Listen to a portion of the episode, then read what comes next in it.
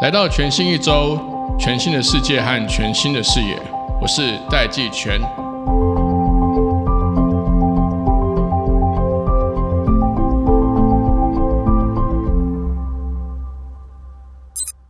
Hello，各位听众朋友，大家好，欢迎来到全新一周。我们今天邀请到台湾网络圈的叫你 AI 大神，这样是可以的吗？客 气客气，因为我们最近啊，大家都知道 Open AI 它的这个执行长被撤换，然后很快的又把它找回来，这个是一个全球网络圈都在关注的大事。因为毕竟今年整年大家都关注在 ChatGPT 的发展，ChatGPT 的灵魂人物、关键人物其实就是 Sam Altman。甚至这个国外的媒体呢，还有出一篇报道，就是说 Sam Altman 他是 Control Altman Delete。那是不是可以先请 Sega 跟我们讲一下最近这个 Open AI 到底发生了什么事情？OK，谢谢社长哦。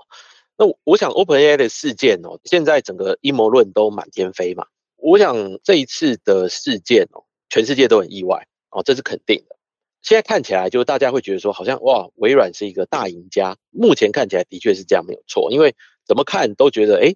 无论结果是什么，那微软其实受伤不会太多，可能还会获取一批非常杰出的一些 AI 工程师。那现在当然有个简单的定论，就是董事会这边关键要角，就是他们的首席科学家也有承认说啊，不应该这么冲动的说，哎，把 Sam Altman 开除。事实也已经浮现了，哦，这是第一个。再来就是说，那大家就会去猜说啊，那是不是呃谁在背后搞鬼，然后去引发了这个冲突呢？或者是是不是呃微软的执行长去引发这个冲突呢？我觉得这些都是臆测居多啦，哦，臆测居多。因为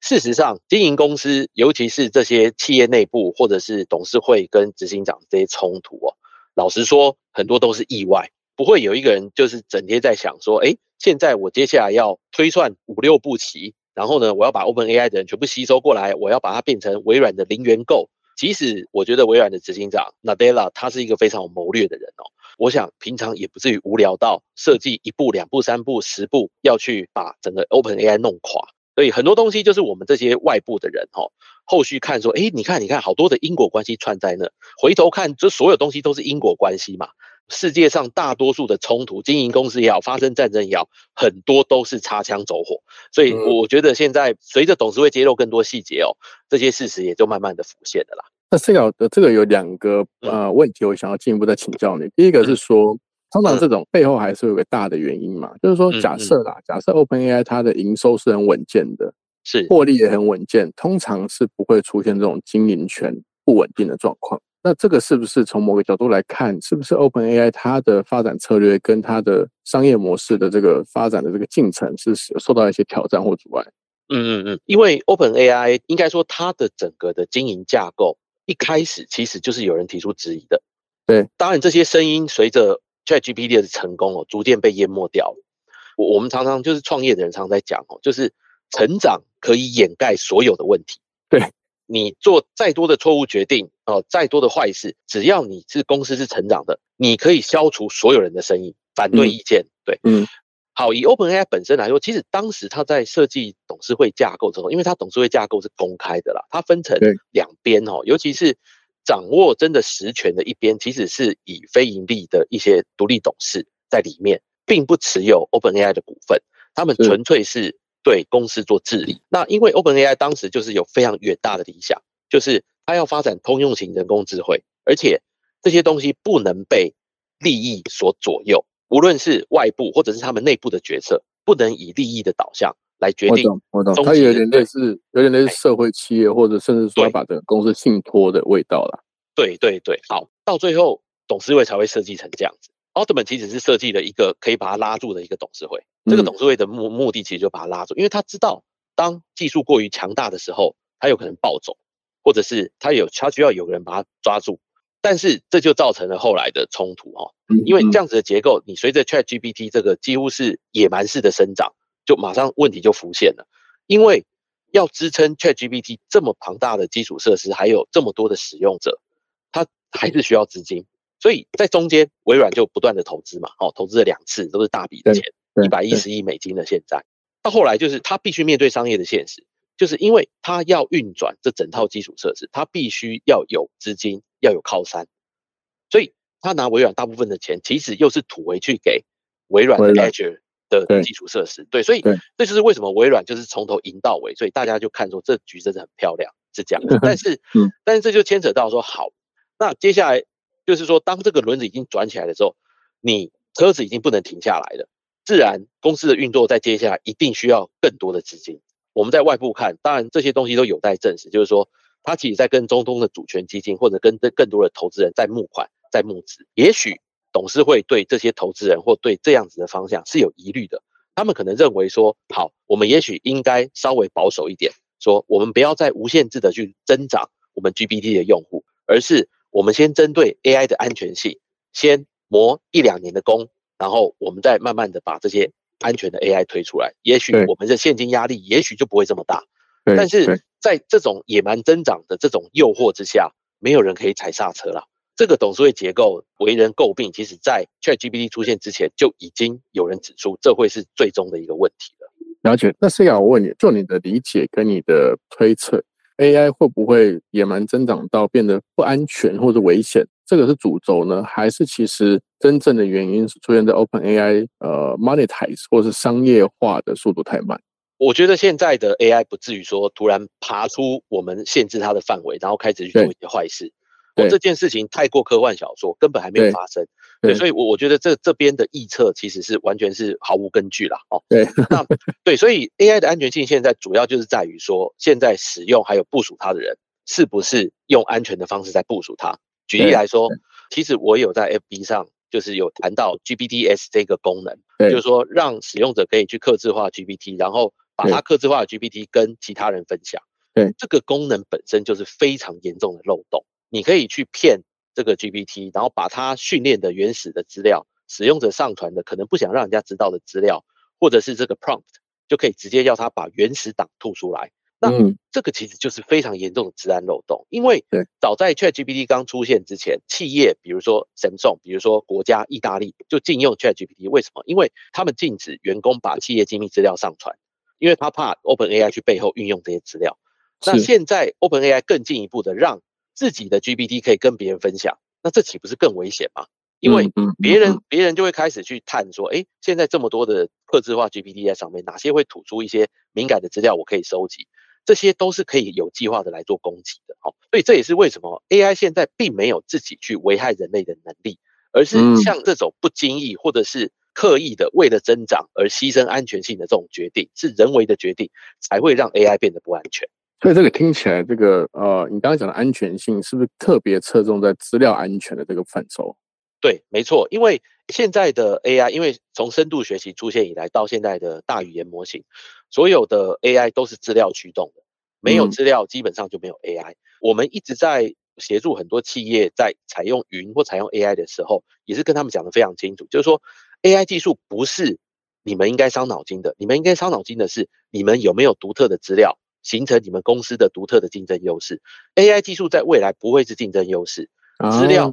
才会是竞争优势。所以，我们现在建议大家的就是说，你第一个，治安你一定要开始做好；第二个，你一定要开始拉自己的资料管线，想尽办法收集自己内部和外部的资料，然后把它保护好，作为你自己的独特竞争优势。所以，现在其实 AI 的占据，虽然我们在看说，好像大家都一直在关注啊。Open AI 啦，或者是 Anthropic 这些哦，最大的竞争者，他们好像都一直在拼 AI 技术，但实际上从今年下半年以来，大家的关注点已经转移到说，好，这些东消费性的产品很 fancy，像 ChatGPT，但是我在企业要落地，我真的要创造一个长久竞争优势的时候，大家会发现资料才是唯一的竞争优势。也就是说，这个战场其实会转移到这个天神大战嘛，比如说微软 Azure 啦，AWS 啦。对，甚至这个 Google，甚至连 Apple，虽然声音比较小，我就看它也蠢蠢欲动。在聊这个之前呢，我想要先回到你刚刚讲的这个资料安全，也就是说，譬如说我们在台湾，台湾并没有像这样子的一个全球级的云端服务公司或全球级软网络公司。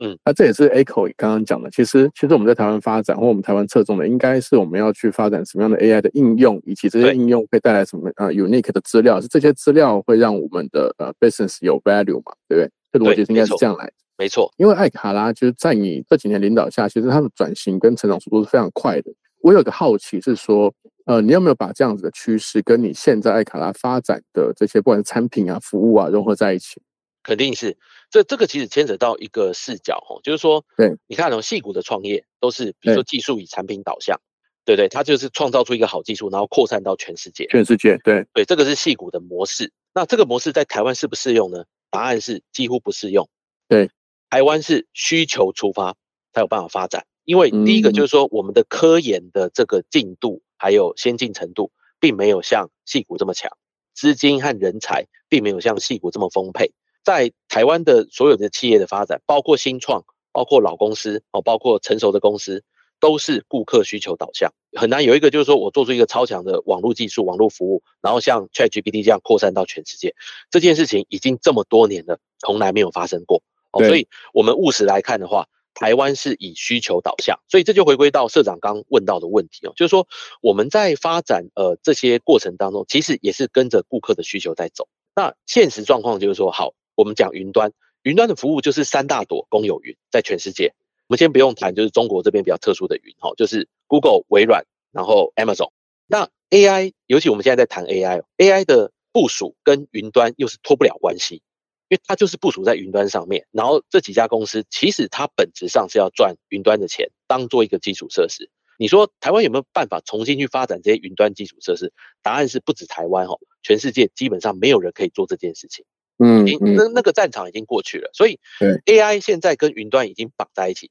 当然还有一些边缘运算呢，正在发展当中。但我觉得云端的这个态势已经确定了。所以我们在发展这些应用的时候，同样的是基于这些云端作为基础设施，然后我们在上面先找到应用在什么地方，再决定要采用什么 AI 什么样的模型。所以我们一样是以需求导向、顾客导向反推。所以艾卡拉在过去的几次的转型或者成长也好，其实都是抓到一个大的趋势，但是是从需求面出发，而不是从技术或产品面出发。嗯，这是我们发展的模式。OK，那那你们最近有推出什么有趣的产品是符合这个 AI 的目前的进展吗？我我们现在大概呃两大主要服务了哈，在云端这边，我们当然是